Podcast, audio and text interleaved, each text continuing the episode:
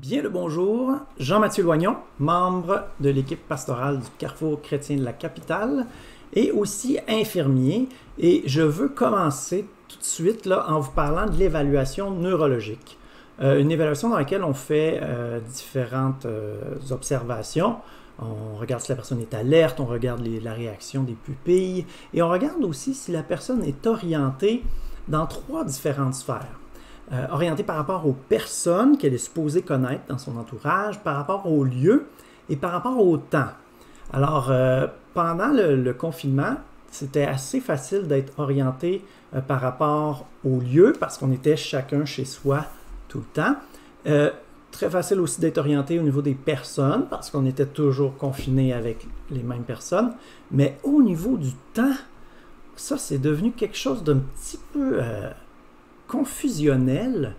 Euh, pour moi, en tout cas, les journées qui, se ressemblent, que, des échéanciers qu'on ne sait pas trop qu'est-ce que ça va donner. Ma conjointe, elle, me parle l'autre fois que les garderies vont réouvrir là, de façon progressive. Alors, à partir du 11 mai, ça va être ouvert à 50% et graduellement, ça va augmenter et nos filles auront leur place au plus tard le 22 juin. Elle me ça le 22 juin. Je crois qu'on était fin avril quand elle au début mai. 22 juin, c'est quand? C'est où ça? C'est quoi 22 juin? Concept abstrait. Bref, par rapport au temps, là, euh, oui, je pouvais me tromper de date très facilement, le jour de la semaine, tout du pareil au même. Alors, euh, voilà que la confusion peut nous surprendre, euh, chacun d'entre nous, à différentes saisons de notre vie, pour différentes raisons. Mais aujourd'hui, je veux parler, euh, je veux nous encourager à une réflexion, à un examen, à savoir si on est orienté sur le plan spirituel, de savoir d'où on vient, euh, savoir où on en est et où on s'en va. Je crois que c'est quelque chose d'excellent pour pouvoir s'enligner dans la bonne direction. Euh, la Bible nous parle, nous donne des images extrêmement fortes. Je veux parler un petit peu du cheminement du peuple d'Israël dont il est question dans la Bible. C'est un un énorme morceau d'histoire. C'est trois images très très fortes que je veux vous apporter ce matin. Trois lieux différents où le peuple de Dieu euh, s'est retrouvé. On comprend que le bonheur, ce qu'on recherche, la plénitude, le sentiment d'être euh, à notre place, d'être dans notre appel, de faire ce pourquoi on a été créé, c'est quelque chose qui est très cher euh, au cœur de l'homme. C'est ce qu'on désire, c'est notre aspiration sur Terre c'est pas quelque chose qui dépend des circonstances extérieures. Euh, on peut avoir l'impression, se, dire que ah, une fois qu'on va être marié, on va être heureux, une fois qu'on aura cette promotion avec le salaire qui vient avec, ah là, on va être heureux, ah, quand je vais prendre ma retraite ou pendant mes vacances. Mais finalement, on se rend compte que bien souvent, c'est un leurre que euh, le bonheur ne nous attend, pas à telle destination ou à tel moment, mais le bonheur, c'est quelque chose qui doit euh, venir de l'intérieur, c'est quelque chose qui doit se développer à l'intérieur de nous. Alors, ces différents lieux-là où le peuple de Dieu se trouve euh, vont nous permettre d'examiner où nous, on se trouve dans notre cœur.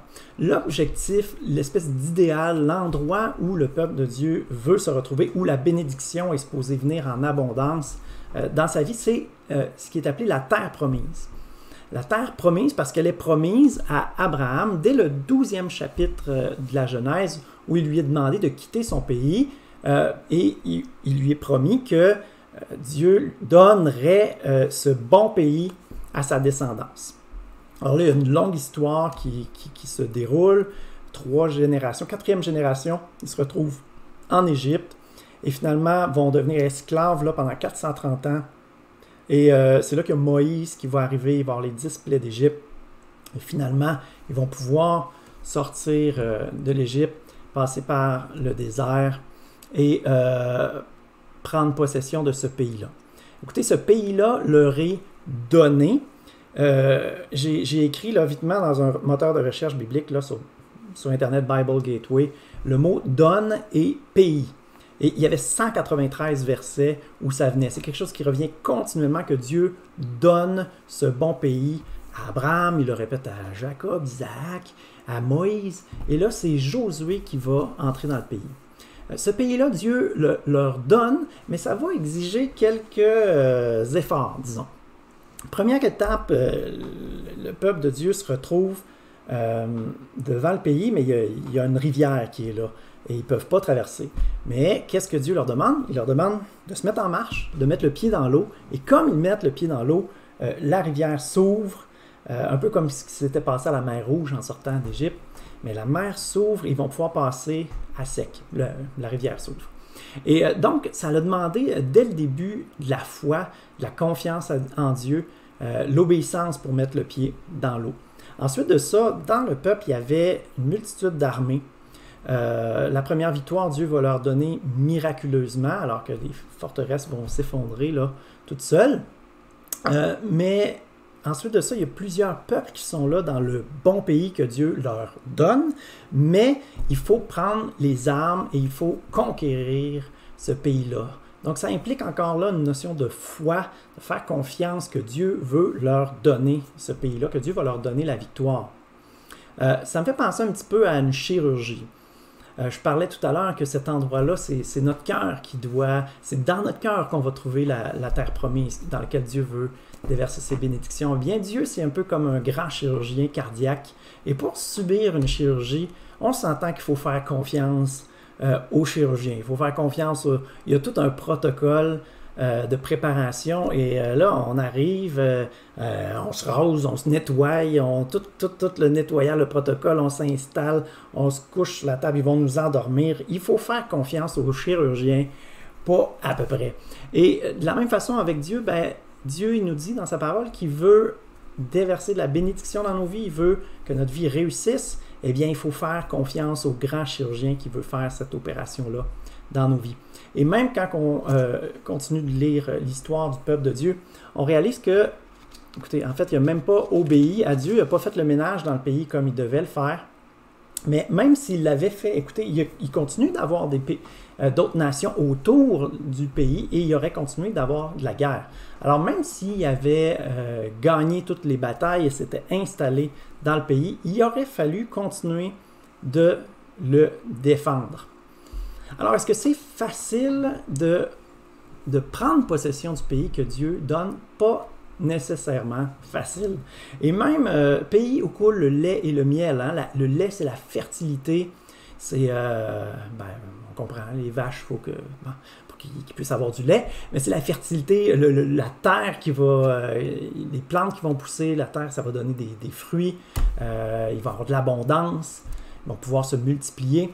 Et le pays où abonde le lait et le miel, le miel, ben, c'est les délices, c'est le, le, plus, le luxe, c'est des vraiment des bénédictions, du supplément là, que, que Dieu veut donner à son peuple. Mais c'est du travail, ça aussi. C'est bien beau avoir une terre fertile, mais encore faut, faut-il la, travailler pour qu'il puisse y avoir euh, croissance, pour qu'il puisse y avoir une récolte? La Bible nous parle dans Galates euh, chapitre 5, versets 22 et 23 du fruit de l'esprit. Et c'est ça qui, euh, qu'on veut qui grandisse dans notre vie. Fruit de l'esprit, c'est l'amour, la joie, la paix, la bonté, la bienveillance, la foi, la douceur et la maîtrise de soi. On comprend que toutes ces choses-là, c'est très beau.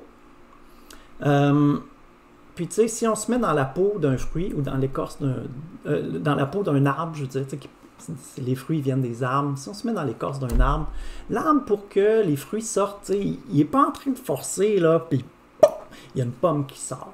Non, la pomme sort parce qu'il y a tout un travail qui s'est fait en profondeur depuis longtemps. Ça fait longtemps qu'il y a euh, des nutriments qui rentrent par les, par les racines. Ça fait longtemps qu'il y a de l'eau, euh, soit un courant d'eau qui passe à côté, ou soit de la pluie qui tombe, que l'arbre s'abreuve, qui met ses feuilles au soleil, qui reçoit tout ce dont il a besoin pour être en santé, pour être en vie. Et c'est euh, dans un arbre en santé qu'il y a du fruit qui va pousser. Alors on comprend que c'est pas quelque chose de magique que Dieu donne. Oui, oui, il le donne. C'est lui qui donne tout ça, toutes ces bénédictions-là. Euh, mais ça arrive alors qu'il y a un travail qui se fait en profondeur. Je veux parler, l'endroit où je veux parler le plus aujourd'hui, c'est le désert. Le désert, euh, dans notre imaginaire collectif, à cause de, la période des euh, le désert pour nous, ça veut dire une période aride, euh, sombre de notre vie, où euh, c'est difficile, c'est des difficultés, des épreuves. Mais dans la Bible, euh, le désert, c'est pas euh, juste ça. Oui, bien sûr, dans le désert, il n'y a, pas beaucoup de, vie, pas beaucoup de nourriture, pas beaucoup d'eau. Mais il y a plein de belles choses qui peuvent se passer et il y en est question beaucoup, beaucoup dans la Bible. Regardez, premier passage dans Osée. Euh, dans Osée, on voit que le désert, c'est synonyme d'intimité avec Dieu. Euh, pour vous mettre en contexte un petit peu, Osée va prendre une femme prostituée pour son épouse va l'aimer, euh, il va lui être fidèle, il va prendre soin d'elle. Et là, tout d'un, coup, elle, elle décide de s'enfuir. Il va retourner à la prostitution. Oser, qu'est-ce qu'il fait? Il va la pourchasser, il va payer pour la racheter, il va la ramener à la maison et on va lire euh, ce que ça dit dans Osée 2, 14.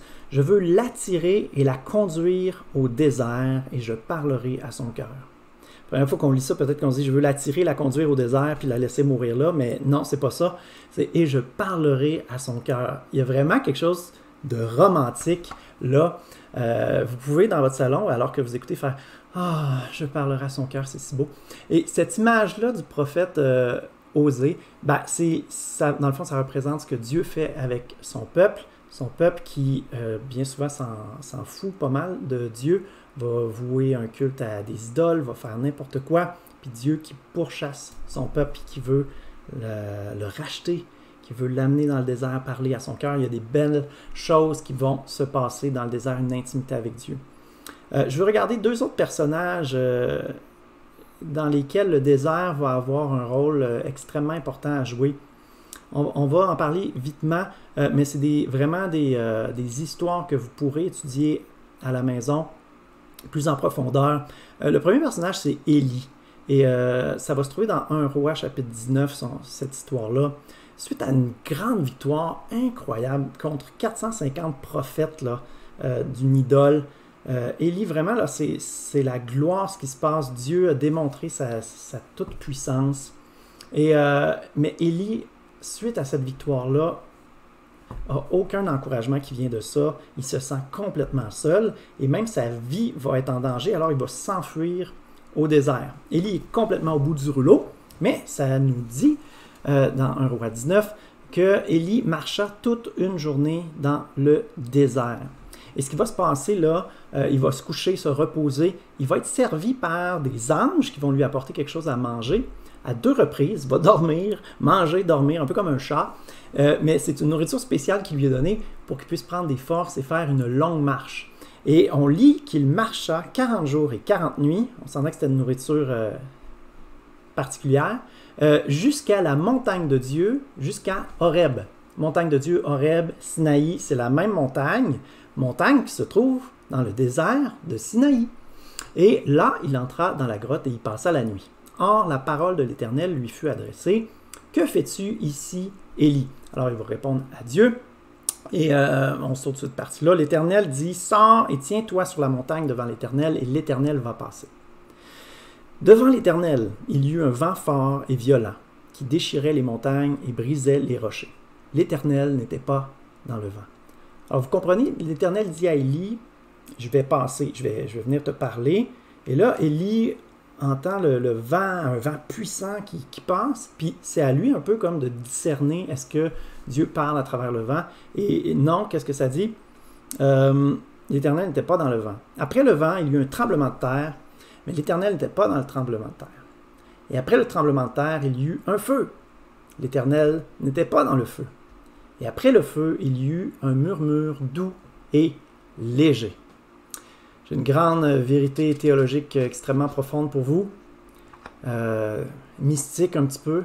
Euh, cette vérité-là, c'est que on ne peut pas entendre un son doux et léger quand il y a du bruit. Tout le monde comprend?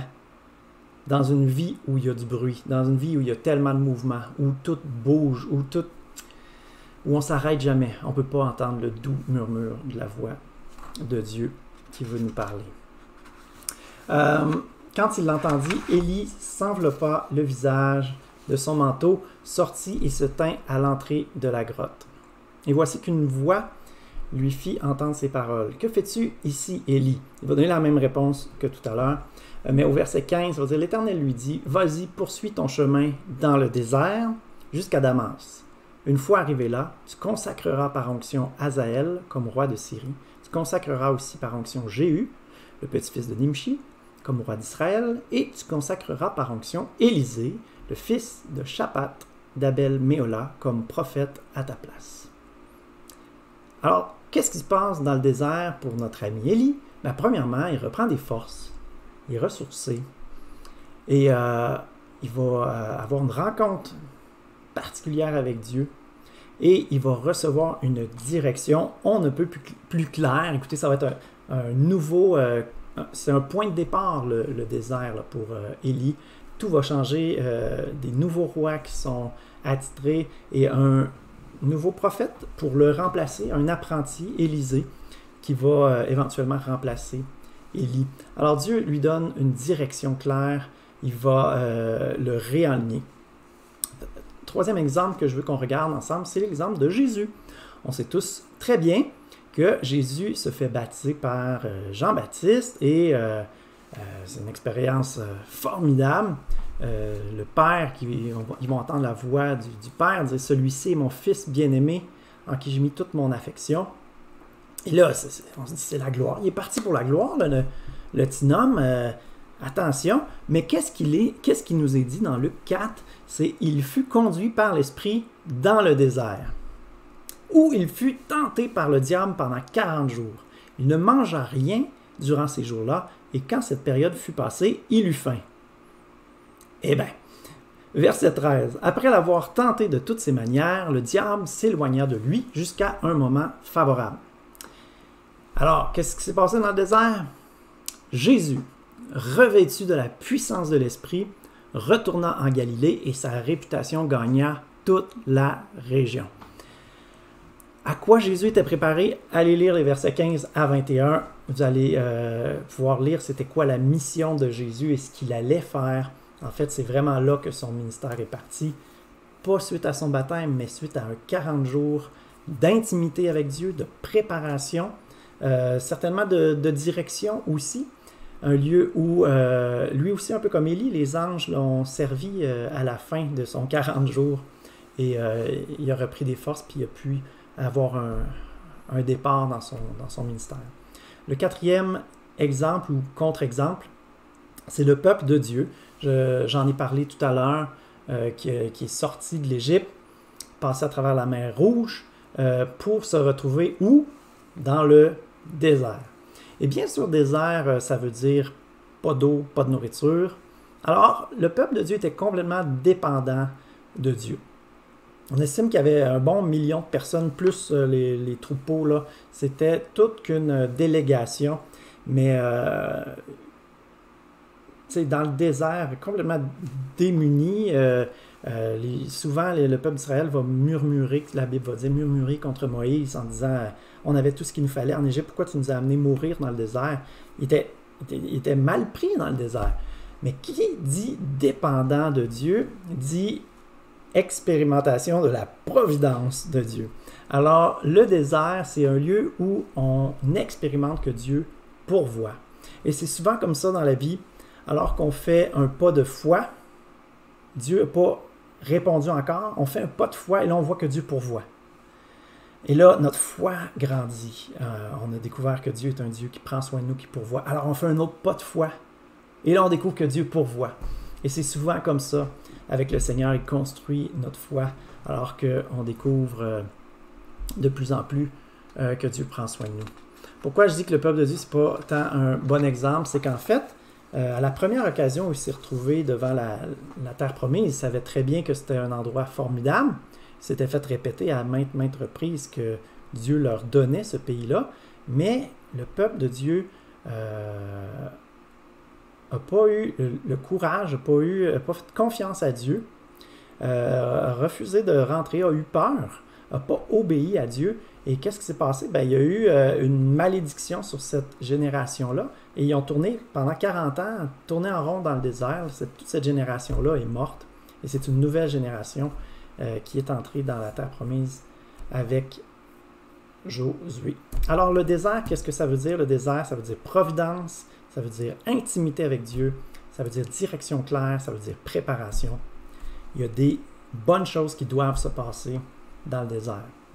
L'objectif, bien sûr, suite au désert, c'est la terre promise. Mais on revient à une étape précédente, euh, l'étape précédente, le désert, dans le cas du peuple de Dieu, où il se trouvait en Égypte, esclave dans la misère.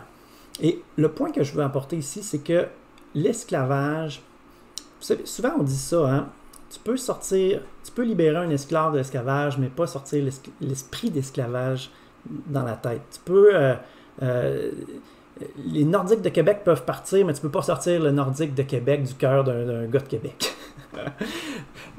dans le sens que le peuple de Dieu a été libéré de l'esclavage, mais il y a une mentalité d'esclave, une mentalité de peuple soumis, euh, une mentalité de peuple, une mentalité de, loser. le peuple, le, le, pays promis est pas pour nous. On n'a pas la force pour se rendre dedans. Et qu'est-ce que ça va faire? Ben, Dieu apprécie pas ça, ce manque de foi-là, euh, ce, contentement-là d'une vie euh, ordinaire, misérable dans, le désert. Ben, tu as voulu le désert, ben, vous allez tourner en rond dans le désert. Le, peuple de Dieu, c'est vraiment pas un exemple. L'exemple à suivre, c'est pas de tourner 40 ans dans le désert. Le chemin que Dieu leur avait fait faire, où ils avaient expérimenté la provision de Dieu, ça aurait pu être très suffisant. Ils auraient pu entrer dans la terre promise comme Josué euh, et Caleb euh, leur recommandaient, mais dix autres espions leur disaient Ah non, on ne peut pas aller là, c'est terrible. Euh, cette mentalité-là est très difficile à faire sortir de la tête, sortir du cœur de quelqu'un que tout ce qu'il a connu, c'est l'esclavage. Vous savez, on s'habitue à notre misère et on peut en venir à ne pas croire, à pas voir qu'il y a autre chose que ce qu'on vit. Il peut y avoir des opportunités qui passent devant nous, puis on les voit même pas, on pense que c'est pas pour nous. Alors voilà que euh, après être sorti d'Égypte, euh, après être sorti libéré de l'esclavage, le peuple de Dieu a encore cette mentalité d'esclave-là. Euh, qu'est-ce qu'il aurait fallu qu'il se passe? Écoutez, Dieu a tout fait ce qu'il fallait qu'il se passe dans le désert. moi, j'ai un passage que j'aime beaucoup. j'ai fait une pensée du jour, le 15 avril, si vous voulez aller la voir, sur ce verset-là, arrêtez et sachez que je suis Dieu. Euh, le peuple de Dieu a eu beau expérimenter toute la puissance de Dieu, les miracles, les displays d'Égypte, la provision de Dieu dans le désert. il ne s'est pas arrêté pour vraiment que ça rentre dans le cœur, que ce Dieu Tout-Puissant-là est avec eux. Ce Dieu Tout-Puissant veut les amener plus loin. Et, de la même façon, l'être humain, on est, habitué à, à, notre petite vie terrestre, c'est tout ce qu'on connaît. Euh, mais euh, on le sait tellement au fond de nous-mêmes qu'on n'est pas né juste pour une petite vie à tourner en rond, euh, manger, dormir, mourir, puis il n'y a rien qui se passe. L'être humain est appelé à plus que ça. L'être humain est un être spirituel, est appelé à s'élever, à pouvoir avoir une perspective plus large, avoir une compréhension plus profonde des choses. prendre conscience qu'il est esclave de, esclave de cette petite vie-là et aller à, Jésus qui a remporté la victoire, qui offre cette vraie liberté, embrasser la vraie liberté euh, que la vérité en Jésus-Christ peut opérer dans nos cœurs. Euh, le chrétien est appelé à une autre dimension, pas juste une petite vie terrestre, mais à une dimension verticale, à une vie spirituelle. Euh, on est appelé à, à s'envoler, à être élevé, à avoir une nouvelle perspective. Écoutez bien le passage dans Jacques 4, verset 8. Approchez-vous de Dieu et il s'approchera de vous. Nettoyez vos mains, pécheurs, purifiez vos cœurs, hommes irrésolus. Sentez votre misère. Soyez dans le deuil et dans les larmes, que votre rire se change en deuil et votre joie en tristesse. Humiliez-vous devant le Seigneur et il vous élèvera. Entrez en vous-même, sentez votre misère. Prenez conscience que c'est pas normal de vivre une vie d'esclave, une vie aussi limitée. Euh, fâchez-vous, euh, acceptez pas que ça continue comme ça. Euh, il faut aller au pied de la croix, là où se trouve la délivrance, là où se trouve la victoire, là où on peut être réconcilié avec le Père, alors que nous, on est coupable et que Dieu le Père est parfait. Mais Jésus a payé le prix à notre place pour qu'on puisse être réconcilié. Réconcilié avec le Père, ça veut dire être reconnecté avec la source de la vie. C'est là que la vie entre en nous et peut tout changer. Comme euh, une source qui coulerait, que tout d'un coup, ça pourrait pousser, la vie pourrait prendre, on pourra porter du fruit. La question ce matin, c'est où êtes-vous? Vous êtes où dans ces différents lieux-là? À quel endroit vous pouvez vous euh, identifier surtout? Où est-ce qu'on en est spirituellement? Et je l'ai présenté dans l'ordre inverse, vous avez bien compris. Euh, mais il y en a certainement qui, justement, se retrouvent, euh, réalisent qu'ils sont en Égypte, qui sont euh, esclaves, qui se demandent pourquoi ils existent, pourquoi, pourquoi vous êtes là. on mène une vie, on tourne en rond, on ne sait pas trop pourquoi on existe. Et écoutez, j'ai une autre image pour vous. je crois que c'est un peu comme si l'être humain était dans, dans une prison. Et c'est tout ce qu'on a connu, notre prison. Euh, on s'est habitué à ça. Puis là, tout d'un coup, quelqu'un vous parle de, Jésus. Euh, c'est comme si vous réalisiez que Jésus, il est là, dans la prison, puis il a les clés dans les mains.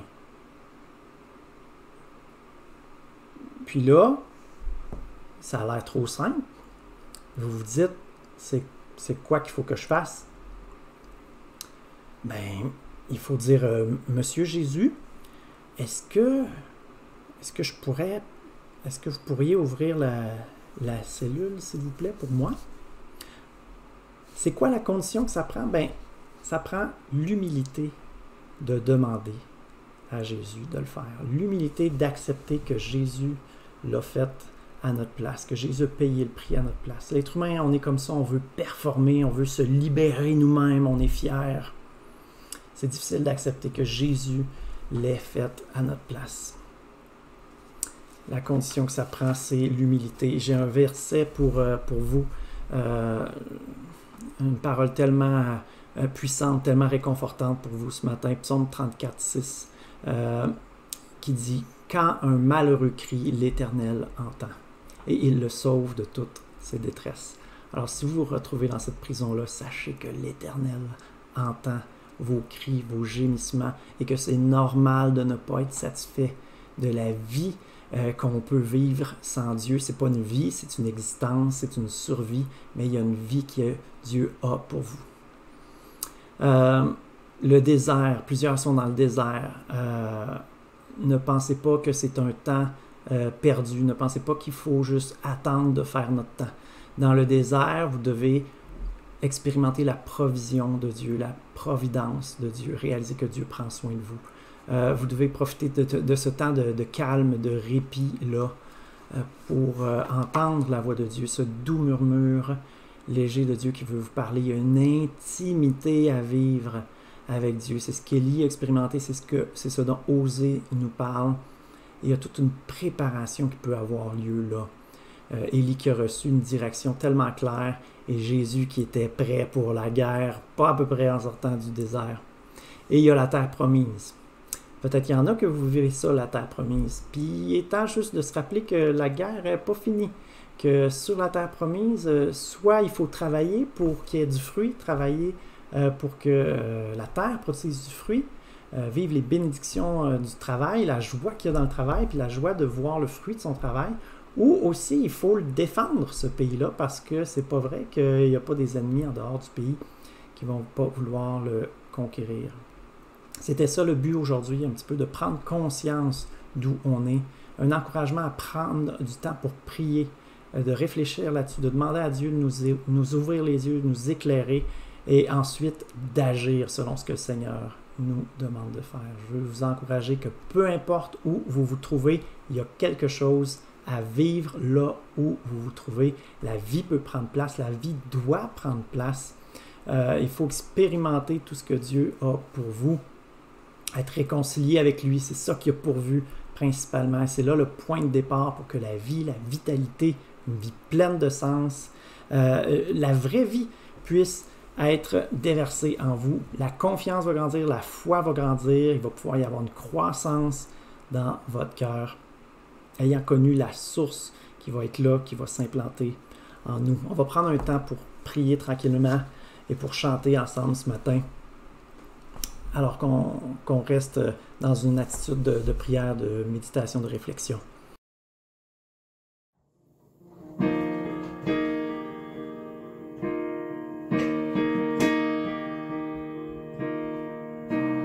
Alléluia.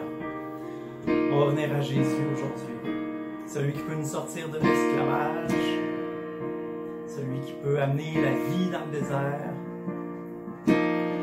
Celui qui peut vous donner des victoires encore et encore dans la terre promise. Dans Jésus. En Christ seul mon espérance. Sa justice est mon assurance.